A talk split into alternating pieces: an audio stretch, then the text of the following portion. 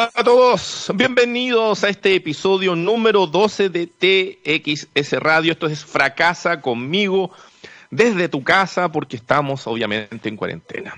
Este es un programa que se dedica a hablar sobre los escollos, los fracasos, las caídas en los negocios y cómo los diferentes protagonistas que, con quienes estamos conversando han encontrado una manera de aprender de esta, de esta situación, aplicarla a su vida, aplicarla a su negocio y continuar su camino emprendiendo, desarrollando ideas, desarrollando empresas. El día de hoy es un día muy especial porque tenemos un invitado que está en otro punto del planeta, un chileno que está en otro punto del planeta. Nuestro invitado de hoy, a quien damos la bienvenida con aplausos, vítores e incluso con uh, algunas otras cosas más, es Daniel Spencer Montané, a quien saludamos porque está en Los Ángeles, Estados Unidos. Bienvenido, Daniel. Invitación, ¿cómo estás, Rob? Uh, Bien, ¿y tú, brother? Bien, un gusto en verte de nuevo. Veo que siempre estás ahí haciendo cosas con la comunicación muy bien. Así que te felicito por seguir ahí siempre motivado. Sí, hay que, hay que siempre estar haciendo alguna cosa. Y en particular, Daniel, yo te quiero contar, este es el primer programa radial de Chile, particularmente, que abarca precisamente las caídas en los negocios y cómo se aprende de esto. Y si ustedes, eh, chiquillos que nos están viendo, se preguntan cómo es esto posible que estemos hablando de este fracaso, es porque tenemos la curatoría del Observatorio de Políticas para el Emprendimiento, el OPEM, junto con Wow Factor, Agencia de Comunicación de los Nuevos Negocios, quienes están levantando estos casos semana a semana para que aquí, enfrente de ustedes, ya sea auditivamente o visualmente, estemos abarcando estos temas. Dicho eso, usted se pregunta, ¿quién es Daniel Spencer? Si no lo conoce, yo le voy a dar una muy breve reseña y de seguro Daniel me va a poder complementar eso. Daniel Spencer es uno de nuestros primeros skaters profesionales chilenos dedicado absolutamente a la tabla, a todas las piruetas eh, y, una serie de nombres de esas piruetas, porque yo no soy skater, pero tienen, cada una tiene un nombre, que tuvo nuestro país. Luego Daniel, obviamente, ha sido siempre también muy querendón, muy fanático, muy a gusto con lo que tiene que ver con el calzado, precisamente, que se emplea para hacer eh, este deporte, hoy deporte olímpico. Y él, al día de hoy, ha desarrollado dos grandes marcas. Uno se llama Brands and Development, que fue a desarrollar a China y que probablemente nos va a contar su historia, y otra se llama Estrática Internacional. Pero el motivo particularmente por el cual Daniel está hoy acá es para que nos hable de lo que tuvo que vivir para lograr desarrollar estas marcas con éxito. ¿Estoy lo correcto, no, Daniel? Hay que, o sea, en la mayoría de las cosas sí, hay que diferenciar una cosa. Eh, Brands and Develop no es una marca, es una empresa que manufactura marcas, ¿ok? Pero por el otro lado, qué bueno que lo tengas visto así, porque mi propósito siempre fue de que la empresa tuviese una identidad y que fuese como, como una marca de servicios. Así que qué bueno que lo veas de esa manera, pero no es una marca, es nuevamente lo que comenté. Y recuerda que se te está olvidando Support, que fue la primera marca de zapatillas de skate de Chile, ¿ok? Y el primer proyecto que, que lanzamos, que bueno, que existe hasta el día de hoy, de hecho. Y sin ese proyecto, nada de esto existiría. existiría. Entonces es importante mencionar ese. Ese fue como el, el con más eh, alto y bajo, y aparte también por la experiencia en ese entonces, entonces te faltaba un puntazo ahí si es que querías dar de fracaso, porque no, o, de, o, de enseñanza. Oye, hablando de eso, entremos en, en, en, en el área, digamos. Eh, ¿Cómo fue que te empezaste a meter en tú ser un emprendedor, en tú desarrollar tus propios proyectos de negocio? ¿Cómo partió todo esto? ¿Cómo, porque tengo entendido que efectivamente Support fue el origen. ¿Cómo, cómo, cómo llegaste a eso? Eh, para resumir, ¿cuánto tiempo tenemos de entrevista? Toda esta hora, Daniel. Somos todos, así que... Para poder, para poder saber si es que... Cuánto Ok, ya. Eh, mira, eh, bueno, tú sabes que tal cual como lo comentaste, siempre anduve en skate, o sea, sigo andando, de hecho, en skate, siempre he sido skateboarder eh, desde los 10 años de edad, de hecho, o sea, imagínate, he andado hace 30 años ya en skate, que tengo 40 ahora que cumplí este año. Eh, y bueno, desde ahí partió eh, todo esto, porque la otra vez que estaba conversando esto con, con otra gente también, siempre fui bueno en ese momento como para vender o truqueaba mis productos, ¿cachai? Los que me regalaban los oficios y con eso sobrevivía, con eso tenía plata, ¿cachai? Aparte la mesada que era miserable porque yo no vengo de una familia rica y nada, sino muy de clase media normal. Eh, entonces, como con, siempre fui bueno como para hacer ese, como para comer, para, el comercio, para comerciar, truequear, cambiar cosas, etcétera, etcétera. Eh, después de que anduve en skate todo el tiempo, y esta fue una decisión difícil, cuando estaba en el peak de, de como mi carrera de skate, tuve que tomar una decisión en ese momento. Y esto es importante, esto, esto fue clave, porque tuve que sacrificar mi mejor momento de carrera de skate en otros momentos, eh, en otro, por, por un proyecto que me permitiera seguir viviendo el skate relacionado, pero a largo plazo. Porque yo tenía dos posibilidades, o me enfocaba a hacer eso, o me iba a Estados Unidos a tratar de ser un profesional, como lo hizo Daniel Fuenzalía en la del skate, o Speed, etcétera.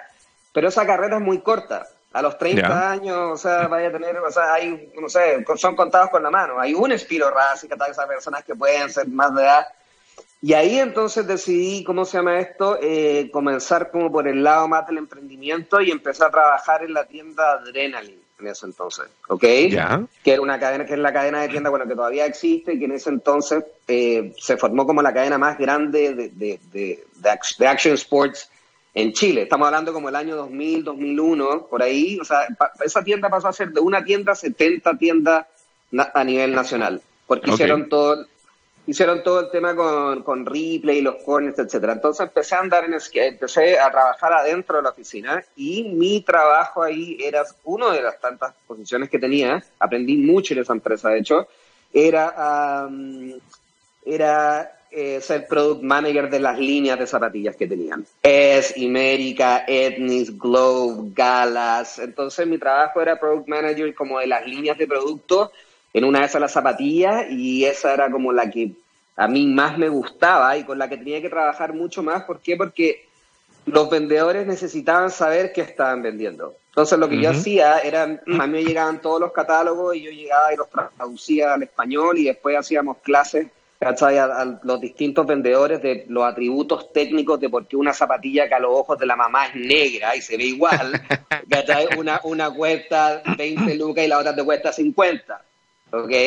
Entonces era, muy, era muy, muy relevante ahí y, y, ese fue mi trabajo y así fue como, como me inicié en este, en este punto hasta el momento de, trabajar tres años adentro y siempre diciendo para mí, o sea, yo no soy para ser, ¿cómo se llama esto? Empleado. Siempre me metí sabiendo que era para aprender de los procesos, que era para aprender de, cómo, cómo funcionaba todo dentro de una empresa donde había más de mil empleados eh, entonces, bueno, no era gigante, pero tampoco era chiquita, ¿ok? Ojo, que después lo vamos a hablar, no empresas muy grandes, wow, problema ahí. Uh, innecesaria hoy en día. Em, Oye, entonces, entonces estaba ahí trabajando como product manager, aprendiendo más bien, haciendo esto que tú siempre habías pensado de que no, no naciste para ser un empleado. Y es en ese instante cuando te hace clic y, dices, quiero inventar lo mío. Y en esa, y en esa búsqueda, cuando me preguntaba qué quiero hacer, quiero hacer, quiero hacer, y siempre me había, siempre había querido también hacer una marca, pero eh, tuve como un quest, una búsqueda de que fuera una marca y ahí dije de zapatillas. ¿Por qué? Porque, bueno, mi trabajo ha sido siempre relacionado con zapatillas y también yo tenía todos los informes de venta de la empresa y, pues, y sabía que suponte un gran porcentaje del revenue, por no decir mucho, venía toda de la edición de zapatillas. Entonces yo dije, wow, ok, this is the hit. Hacer una marca que es lo que quiero y hacer una zapatilla que es como lo que más vende. ¿Ok? Inocentemente, a, los, inocentemente a los 23 años, naturalmente. sí, está bueno el contexto, está bueno el contexto. Ok, 23 años, zapatillas, inventas tu primera marca. ¿Cómo se llama esa primera marca? ¿Esa fue Support? Correctamente, fue Support. Um, y bueno, siempre uno parte fracasando, pero partí de entrada fracasando, ni siquiera mandando, y esto, esto va a ser un buen consejo para la gente, que yo se lo voy a dar ahora, que es muy importante, porque partí de entrada ya cuando ni siquiera el support todavía se consolidaba, pero era, era una idea, ¿por qué? Porque uno como emprendedor y cuando es chico, esto es un error, ¿cachai? Eh, como que piensa, no, lo voy a lo voy a hacer yo solo, voy a ser yo el rey del mundo solo, ¿cachai? Como que uno piensa y, y, yo renuncié a esa empresa para poder hacer este proyecto, ¿ok? Cuento, para poner el contexto de qué es lo que quiero decir, es que para mí hubiese sido mucho mejor. La historia, bueno, todo pasa por algo, quizás no estaría ahora acá, ¿ok? Porque parte de. Pero hubiese sido mucho más inteligente de mi parte haberle ofrecido ese proyecto a la misma empresa con la cual que yo ya trabajaba, que ya tenía los canales de venta, que ya tenía las bodegas de distribución, o sea, que ya tenía toda la logística, que tratar de hacerlo yo solo. ¿Ok? Entonces, eso quiero partir ahí.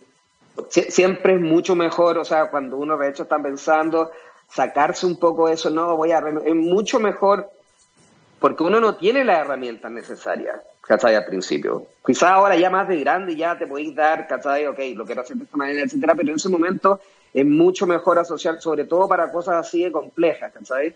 No hay que alucinarse mucho de llegar y va, siempre va a ser mucho mejor que un grande sea parte de tu negocio al principio. Siempre me dicen a mi personaje, no, pero ¿y cómo? ¿Y les voy a dar un porcentaje?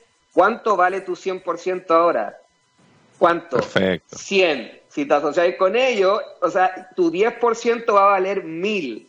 O sea, imagínate, so it makes sense solo como por esa, imagino que yo debe ser ego, estupidez, que todos la tenemos en un principio, no, quiero que sea mío, mío.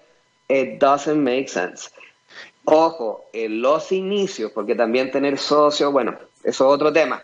Pero en los inicios, en los inicios tiene que ser así. Así que eso quería eh, abortar. Y ahí te tiraste al vacío solo. ¿Y qué pasó? no me tiré al vacío solo, me tiré al vacío con otros socios, que era Laval y Felipe, que siguen siendo mis amigos eh, hoy en día y que son muy buena gente. Y mm, porque ellos también, cuando Felipe también, es Felipe Costa, de hecho. Que es sí, pues Felipe Costa, que es de, 24-7, toda la comunicación de puertos de acción, que imagino que lo deben conocer. Eh, entonces trabajamos en esto y estábamos, ¿cómo se llama esto? Eh, todos como aprendiendo, o sea, todos teníamos en ese momento 23, Felipe tiene que haber tenido como 26, no sé, estábamos... Y nos lanzamos en este quest, ¿cachai? Y teníamos todo muy bien hecho, pero subestimé lo más importante, y acá está una de las cosas también muy importantes para que la noten, ¿ok? Ok. Que claro, sabía cómo hacer una marca, ¿ok? Sabía los precios de mercado, me sabía los colores, me sabía las temporadas, me sabía cómo marketearla, tenía las tiendas, lo tenía todo. O al menos eso pensaba. ¡Ay! ¿Y qué? Lamentablemente se me había olvidado un pequeño gran detalle que esta vez las zapatillas no las iba a tener que elegir en un catálogo, la iba a tener que construir yo. Ah, ya. Hay una cosa muy, una cosa es vender zapatillas, otra cosa es marketear zapatillas, otra cosa muy distinta es manufacturar zapatillas. ¿Y qué, pasó aquí? ¿No teníais la fábrica? ¿No sabíais con quién hacerlo? ¿Qué, qué pasó ahí? Tenemos que entender el contexto que una zapatilla de skate también es compleja versus una zapatilla de supermercado normal y todo por todo el tema de, técnicos que tiene que tener para resistir la lija, sistemas de amortiguación, etcétera, etcétera, etcétera. ¿Ok?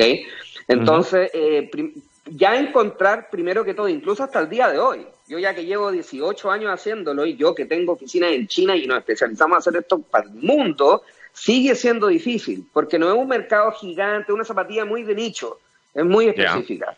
Entonces, uno, de hecho, tú les tienes que enseñar a las fábricas cómo hacer el producto. Ellos tienen todo, la maquinaria y todo, pero no, no, entienden. No entienden que, que, tiene que tener esto, que tiene que tener triple foxing tape, que tiene que hacer eso. ¿Me entendido, no? Entonces, eh, saben hacer los procesos, suponte, de cómo ensamblar la zapatilla, pero no de qué tienen que ensamblar. La ingeniería, en otras palabras, ¿ok? Lo que, nuevamente, lo que está subestimando, entonces yo pensaba, claro, era como, aló, no, no pensaba, fue literalmente así, aló, China, sí, oye, eh, Alibaba, una cosa así, me acuerdo. oye, em, imagínate, son una fábrica de zapatillas, sí, ah, ya, perfecto, oye, mira, estos son los precios, sí, eh, ya, eh, mándame un contenedor de 40 pies de 6 mil, de, con 6 mil pares, era como una inversión de, de, de 80 mil a 90 mil dólares. Podía decir, así nomás te estoy diciendo que teníamos nosotros ahí, ahí, que teníamos nosotros, que no era una inversión que estamos haciendo directa, que se la estamos, porque ¿cómo fue que encontramos a este personaje? Uno de los socios que teníamos en ese entonces dijo, yo tengo un tío que importa zapatillas, entonces él tiene contacto en China, Por ende, como que se nos hizo lógico, ok, acá hay como una entrada. El tema está en que sí, importaba zapatillas y todo, pero para patronato, ¿me entendió? No, no sé, para venderla de la Vega en el centro. Eh, pero al no saber, en ese entonces, pues ya, perfecto, hicimos un deal con él, él las compraba suponte un precio y pues nosotros las teníamos que comprar a otro precio, pero nosotros no teníamos esa cantidad de plata, ¿cachai? Más de 50 o 60 palos para poder poner a los 24 años, ¿cachai? En ese entonces. Entonces, bueno, eh, así, así partió la primera etapa de, así que nos embarcamos en ese minuto, pum, partimos todo, etcétera. Oye, espérate, y eso, mandaste a ti este super container y el fracaso de lo que estoy infiriendo es que llega ese container y las zapatillas no eran lo que tú esperabas. Esperaba lo que también nosotros y lo que yo personalmente había vendido, porque estaba todo muy bien hecho. Yo, de hecho, me tomé una, me tomé un avión con mi maleta con muestra de Santiago Arica y empecé a bajar por, por, en bus por todas las tiendas de, deportes de acción que yo sabía que existían a ofrecerle el proyecto. Y de hecho, a todos les encantó. La primera marca nacional, de de skate, eh, Piraña, eh, Marcelo Castillo era parte del team inicial, Coco Zurita, imagínate, Coco Zurita, que es uno de los bikers más famosos ahora a nivel mundial, era parte del team inicial. O sea, teníamos, era un marketing muy bien hecho. Entonces me pegué el viaje, yo vendiéndolo, de hecho vendí 1200 pares, que bueno, ahí así, fue un éxito de primera venta. El tema está tal cual como tú lo dijiste. Llegó el contenedor, nunca me voy a olvidar porque cuando llegó el contenedor a puerto, como que wow, llegó el contenedor, nos juntamos a celebrar todo, pero al otro día había que ir a recibirlo. Una cosa es que llegue y después qué viene adentro de. Y me acuerdo que eh, el, socio que tenía en ese entonces llega y me dice, me llama a las 6 de la mañana y como que yo supe que había pasado, y lo primero que hice, me dijo, llegaron todas malas, me dice. Y yo ¡Ah! medio dormido, así como a las 7 de la mañana, ¿qué? ¿Qué? No entiendo si todas malas, me dijeron, y yo me está, no, sí, y como que era como una, como una conversación como de silencio, y entonces no me acuerdo exactamente cómo, pero llego, llamo a la Vale, pásame a buscar al tiro, vamos a la bodega al tiro, o sea, donde están estas zapatillas fuimos y imagínate, las zapatillas venían exactamente como no tenían que venir. Venían ah. sin los insertos especiales adentro para la amortiguación. No era que la zapatilla fuese una zapatilla, ¿cachai? Que no se pudiera jugar, pero no era, no era lo que se había pensado en producir y lo que se estaba vendiendo. oye, oye, me imagino eso a 7 de la mañana con sueño en la bodega viendo la zapatilla. Qué terrible se acabó todo. Ahí, eso fue un momento, pero, o sea, olvídate, porque primero ya habíamos todos renunciado, ¿cachai? A las pegas, todos nos habíamos metido eh, a este proyecto y poniendo, ¿cachai? ¿no? Poniendo, tomando riesgo financiero hasta esa edad, eh, poniendo más de un año y medio de proyecto anterior para crear todos los diseños, los estudios, conseguir los financistas, o sea, hacer todo. Y, y llegó este momento y todo había llegado mal. Así nosotros estábamos en silencio, no estábamos y, y, seis mil pares, ¿me entiendes? estamos hablando de, de 50, 100, 200, seis mil. Daniel, seis mil pares malos que no respondían a lo que se había vendido, a lo que se había ofrecido. ¿Qué vino después? no era que fueran, que estuvieran malos, pero no era exactamente el producto de skate. Acá, esto es importante también, acá les voy a dar un consejo. Por lo general, cuando uno tiene un, cuando uno empieza, yo lo llamo eh, la, ceguera del emprendedor, porque lo que, cualquier, cualquier cosa que veáis va a ser increíble. A mí yo ahora si tuviese incluso el prototipo de la zapatilla, te la tiro por la cabeza, la verdad es una basura. Pero para mí era, era, era lo, mejor, o sea, era increíble. Era, no, imagínate, pues había pasado desde la ficha tener un producto desde entonces hay que tener ojo también con eso y tener un poco más de, ¿cómo se llama esto? Porque hay, eso también ahí aprendí, pero bueno, creo que es algo natural.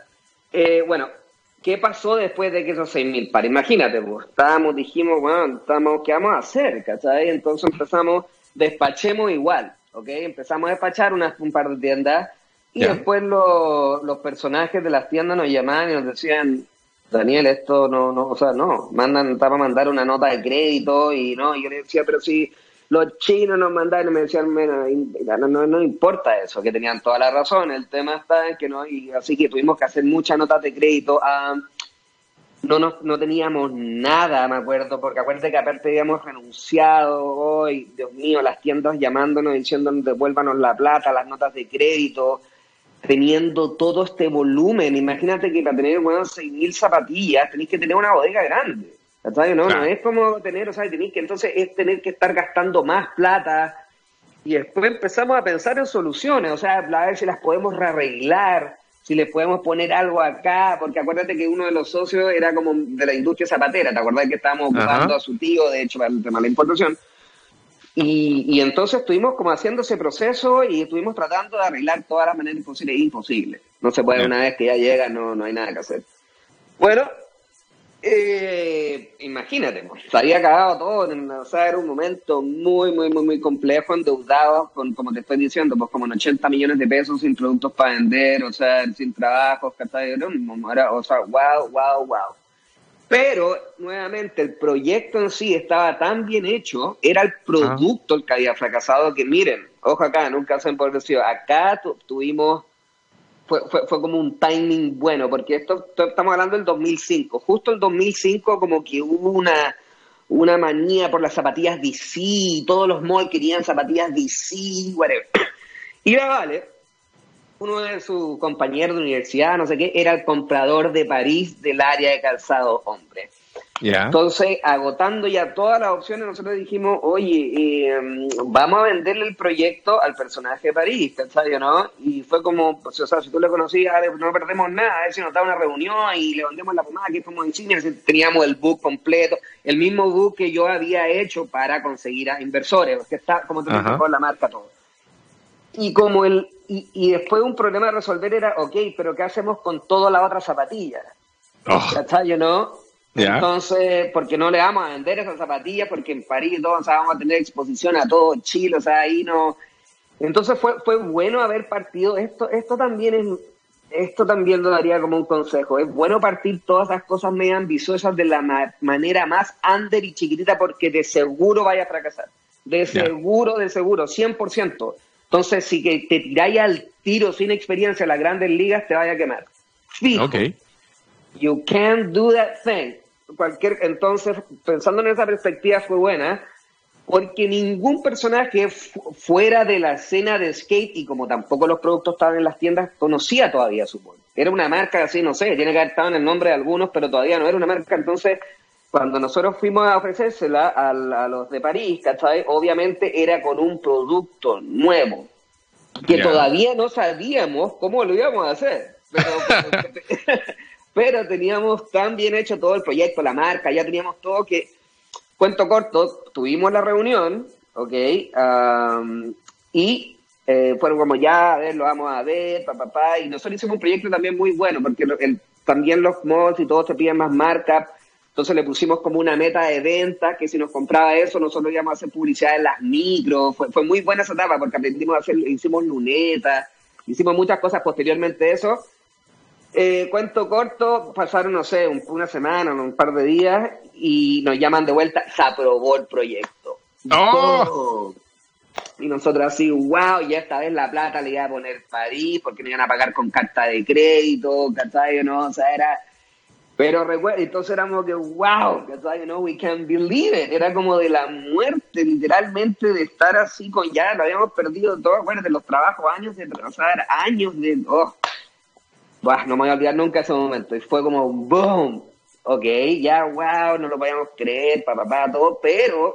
Pero te tenías que producir esa zapatilla. Eh, exacto. Y no solo eso, también teníamos que deshacernos de las 6.000, porque teníamos que pagar, porque teníamos que pagar la deuda que estaba en el, la. ¿Cachai? Entonces era como, ok, ya, pucha, ya ganamos este primer paso, pero que, hagámoslo, ¿cachai? Que era muy importante, era, era todo, dependía de eso. Entonces, ¿qué hacemos? Hicimos una cosa muy inteligente y dijimos, ¿sabes qué? Ok, para estos 6.000 pares, bueno, muchos los regalamos, ¿cachai? A la gente, whatever, para que hicieran, ¿cachai? Para que andaran y todo. Y lo que hicimos fue liquidar las zapatillas como en pura feria periférica alrededor de Chile. Entonces, no sé, así encontraba el support como en la feria de de, no sé, de Coyhaique, ¿cachai? Pero así a un precio de liquidación, ¿cachai? No, que, que hecho fue chistoso después porque el producto que sacamos el segundo era tan mucho mejor y la marca como se hizo conocida y famosa en ese entonces, me decían, oye Daniel, vimos unas zapatillas tuyas, mira como los formamos que se hicieron, ya las están falsificando. Y yo, sí, pero no sabían que era la primera tirada. Y yo, sí, bueno, ahí pueden ver, porque hay una diferencia muy, muy grande y evidente. Ya está ahí, ya, ok. Entonces teníamos, ahí solucionamos ese, problema, pero obviamente fue con un largo plazo. No es que llegué y, oye, vaya, no sé, tenemos que haber estado como un año, dos años tratando de vender eso periféricamente y a precio de liquidación, ¿cachai? Era, era, era para pagar la deuda, o sea, no, sin margen, sin nada, chao, era a pérdida, era pérdida. Pero, eh, bueno, y ahora teníamos que solucionar lo nuevo. ¿Cómo ya hacemos esto sabiendo que ya no es cosa de agarrar el teléfono y, sabemos también que, que de una zapatilla compleja, o sea, eh, y ahí, bueno, empezamos a buscar, empezamos a buscar, empezamos a buscar y llegamos a la empresa de un inglés, ¿ok? Que se llama Mark. Y ese inglés llegó y justo hacía eso también, hacía como los servicios, ¿cachai? Lo que hago yo hoy en día, en otras palabras, ¿cachai? Pero como de otro, otro tipo de cosas. No era tan especificado, pero él tenía una oficina en China, como la que tengo yo, con unas personas que trabajaban, que hacían footwear. Y entonces nosotros le dijimos, ok, yo estamos a la ficha se amplía, obviamente, y vamos a ver. Estoy haciendo la historia corta. Eh, y llegamos después, ¿cómo se llama esto? Eh, llegaron la muestra, fueron mucho mejores. Ok, perfecto. Ya, Daniel, te vaya a China. Ahora tenéis que ir tú a China. Esa fue la primera vez que fui a China. Ok, antes, de vivir, antes de vivir nueve años, porque eso es lo que se viene después. Esa etapa también es heavy, que dije, wow, how many I've been. Ahora pensándolo, recordando. Bueno, eh, ¿Y te fuiste a China?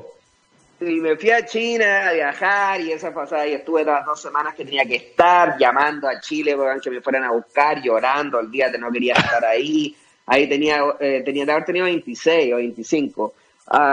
China no, yo así, era tan distinto, más encima muy húmedo, me acuerdo que como que me había enfermado la garganta, pero estaba la Feria Cantón, que si hay gente que está escuchando acá que, que va a ferias de China, es como la feria mundial más grande de, de como supplies, de, que tenéis distintas cosas, que de hecho ahora muy curioso porque este año por la pandemia va a ser la primera vez que se va a hacer online.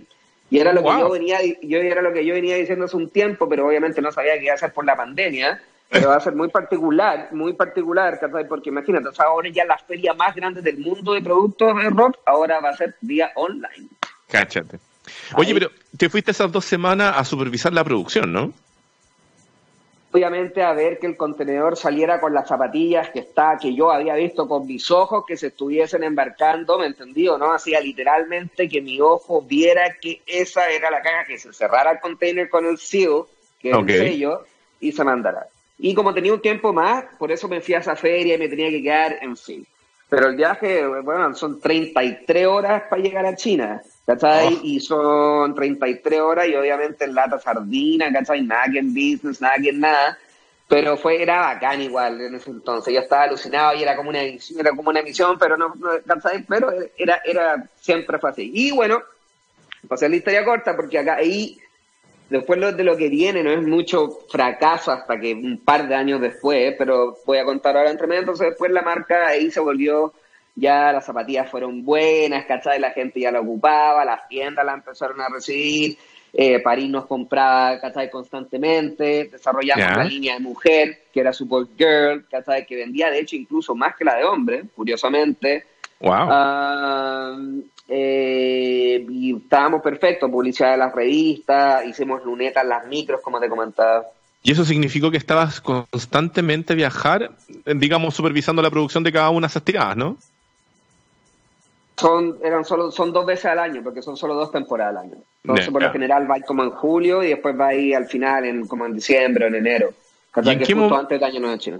¿Y en qué momento pasaste de estar haciendo este, estos dos viajes al año para vender en Chile a viajar a China a radicarte? ¿Qué pasó ahí? Marzo, todo bueno, ya saben, pues 2005, 2006 todo bien, 2007 ya éramos una marca, ¿cachai? Nos estábamos perfilando como marca sudamericana, ¿cachai? Ya, teníamos, yo había hecho como el team internacional, Entonces teníamos a los mejores de Perú, ¿cachai? Que era Daniel Suárez, a uno de Argentina, el Nani el Toro, que es una máquina. Pero, lamentablemente, como toda la vida, y esto es muy bueno porque le está pasando justo ahora a todos, llega una pandemia, no de virus, pero una pandemia eh, económica y comercial, como también la que está pasando ahora, porque hay justo dos ahora en el mundo. Oh, la, crisis subprime oh. 2018. ¿Ok? Oh, si, no hubiese, si, no hubiese, sido por eso, yo jamás estaría ahora hablando de Hollywood. Ojo, ¿ah? para que todos los personajes que lo que están viendo sepan que you have to do what you have to do, porque imagínense, lo perdí todo. Ahí literalmente fue Oh. todo de nuevo, de cero, boom. Y no, y peor, con deuda de nuevo, no fue un temazo. Ya, vos te puedes imaginar lo que pasó, po? O sea, en cinco años creciste y volviste a caer. porque ya estábamos como, claro, el 2000 2005, 2006, ya creciendo, pa, nos hemos posicionado como contaba todo, y la crisis, acuérdense que fue muy rápida también, o sea, después eh, pasó, o sea, ya como que eh, en octubre empezó y ya en noviembre ya, ya había muerto, todos muertos, ¿cachai? Entonces lo, lo que pasó fue que los inversores, que ahora también de más viejo lo entiendo, ¿cachai? ¿No? Porque también hay que, hay que, hay que ser, ¿cachai? Cuando uno crea cosas y le pone tanto corazón y es entendible, se forman como, es como si fuese tu hijo, ¿ok?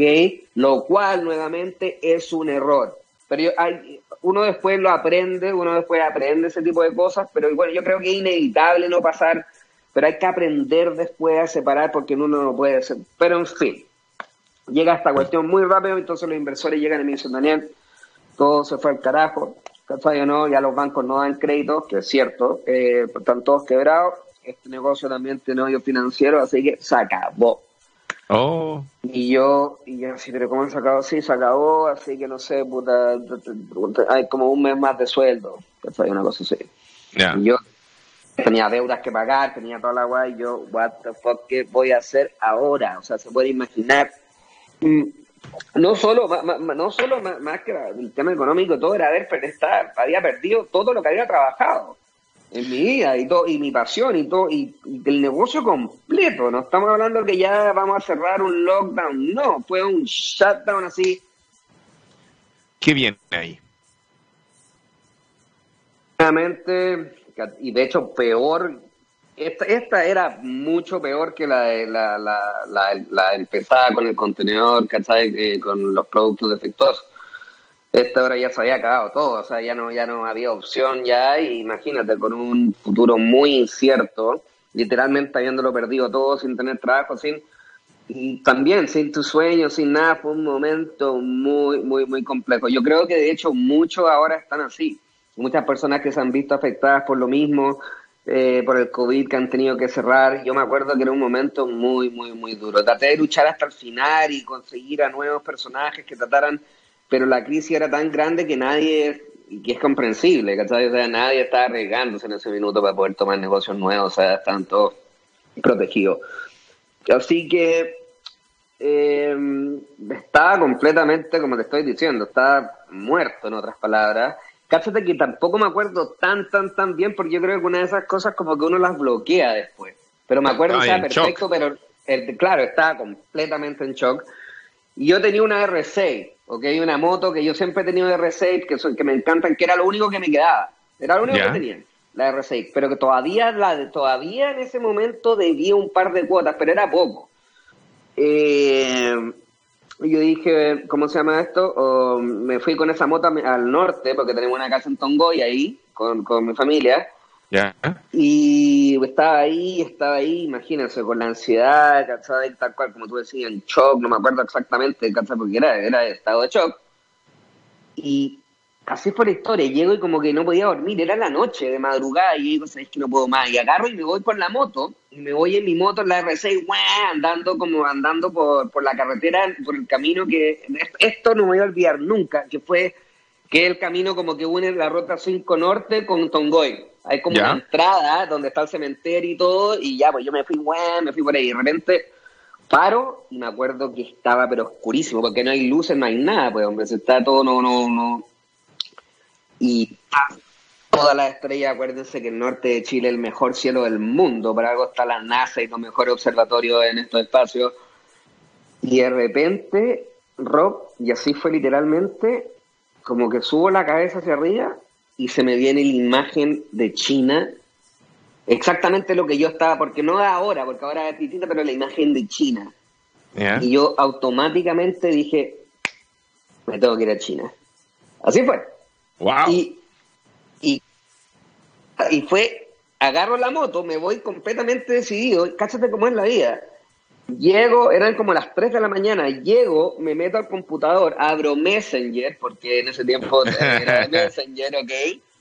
Y de repente, ting, suena la, suena la, ¿cómo se llama esto? El signo de Messenger y no me vaya a creer que se conecta justo el chino que yo había conocido la primera vez que yo había ido el 2005 ¿ok?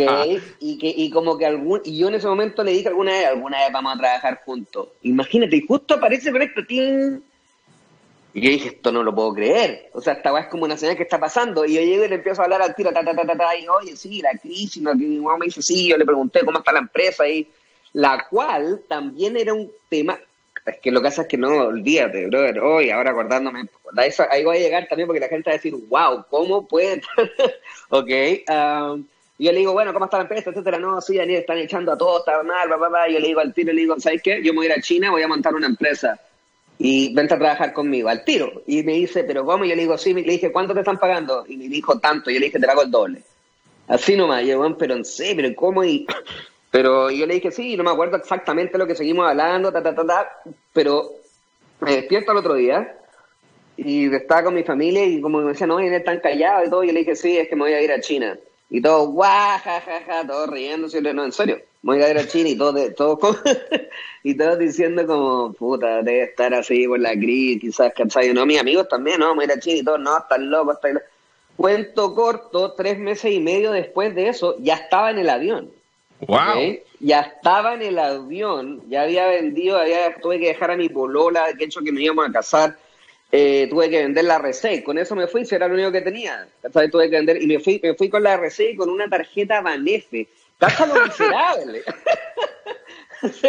era casi como si hubiese ido con una tarjeta, o sea, imagínense, ni siquiera con una tarjeta Banco Estado, no, era Banefe porque ya um, y, eh, eh, había o sea, esa, o se pueden imaginar también lo que fueron esos tres meses, o sea, lo que pasó ahí, o sea, fue un, te, imagínate, tenés que tomar la decisión de dejar todo, ir a China, todo diciéndome que estaba loco, eh, al mismo tiempo tenés que encontrar compradores para que me compraran la moto, nadie comprando, imagínate, pues, es una RC, ¿quién se la va a comprar en crisis? ¿Cachai? La gente no compra esas cosas cuando... Eh, y pucha, imagínate, fuera yo ahí también estaba guau, guau. Y otra cosa increíble, cuando yo le dije al el chino, cuando yo ya ah. como que tenía las cosas cocinadas, cuando ya han pasado como dos meses, llega y me dice, Daniel, lo estaba pensando, no. Y yo llego, y yo sin el chino no lo hacía. Y yo digo, me estáis weando, le dije. Y me dijo, no, y yo le dije, y yo le dije, pero bueno, yo ya hice todo esto. Y saben que, y, me dijo unas razones muy válidas que me dijo, oye, ¿sabes qué? Mira, imagínate, nos vimos hace como cuatro años atrás, o sea, tres años atrás, te he visto una vez nomás, me estáis pidiendo que renuncie a mi trabajo, que seguro que en tiempos de crisis. Y yo, wow, esto no me acuerdo cómo, pero lo convencí. I don't, I don't remember cómo, pero, pero fue un trabajo, ojo, hay amigos también, Porque me lo tenía que trabajar todos los días para darle la esperanza de que me iba a. Entonces, tenía que hacer un hola, ¿cómo estás? Sí, oye, mira, mira, ya, ya hice el, ¿cachai? Como que le iba reportando, ¿cachai? ¿No? De lo que iba pasando. Eh, bueno, como ya le dije, cuento corto, vendí todo la remota, dejé todo y me mandé sin nada con una tarjeta Banef, ¿cachai? y con la plata de la moto que me aproveché de comprar el pasaje a China, todo, y me fui con una mochila, literalmente con la tarjeta Banef, y me fui a China. Que todo. Y mira, nos está empezando a pillar el tiempo, entonces necesito hacerte un par de preguntas. Porque probablemente vamos a tener que volver a conversar para hablar de todo lo que pasó en China desde ahí en adelante, pero ha estado muy bueno la conversación, entonces. Ah, sí. Hasta ese punto, ¿qué le podrías tú decir a los emprendedores hoy o, a quienes están desarrollando nuevos negocios y se están obviamente viendo afectados por la pandemia hoy, que eh, son cosas que tienen que poner atención? Que siempre hay una salida, ¿sabes? O sea, pero, pero hay que tomar la decisión de hacerla. O sea, el que, el que es, de hecho, ahora las crisis, todos los que sean, los que sean suficientemente valientes van a ganar. ¿Cachai? ¿No? Ahora las crisis son como un tiempo de limpieza de, de, de, mercados, ¿cachai? La, la gente, las empresas quiebran, o sea, hay mucho más espacio en el mercado, los mercados se reinventan, en otras palabras. No hay mejor, no hay mejor momento para reempezar, ¿ok? Eh, eso es una. Y pucha, que tomen obviamente, como te estoy diciendo, por todas las... La, es que lo que pasa es que hay, hay muchas decisiones, hay muchas, no, sé si me lo estáis diciendo así como de encouragement, como para dar, o, o si algo más técnico. Porque hay dos cosas. No, en verdad, en verdad lo que quisieras decir, eh, de verdad yo creo que vamos a tener un segundo episodio para, para terminar de ver el resto de la historia. Pero en este caso era como, como más bien de indicaciones, sugerencias rápidas pero concretas que en el fondo pueden tomar en consideración. Te estoy comentando eh, eso por el otro lado, o sea, porque sin fe no se puede partir. Ese es el tema. Entonces, lo más importante es tener fe, es tener claro, es tener la visión, es llegar ir y ponerse como un caballo carrera, literalmente, hacer oídos sordos a todo lo que te digan y lanzarte, obviamente tomando las, las, ¿cómo se llama esto? Las, las precauciones necesarias, porque también, ojo, que es distinto cuando uno es solo que cuando tenéis familia. Entonces, es fácil decirlo de esa manera, pero para alguien que tenga familia no es tan fácil llegar y tomarlo, pero he visto que gente lo ha hecho, ¿ok? Así que no es imposible.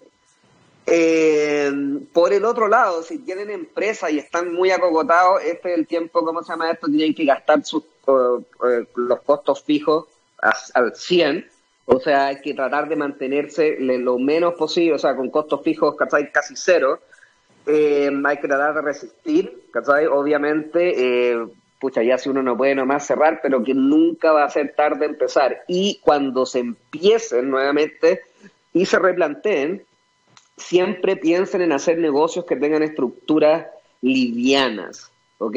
Un negocio tal cual como lo dice, eh, no me acuerdo si había sido Jeff Bezos, que dice, o sea, si tu team nos puede ser alimentado con una pizza, es muy grande.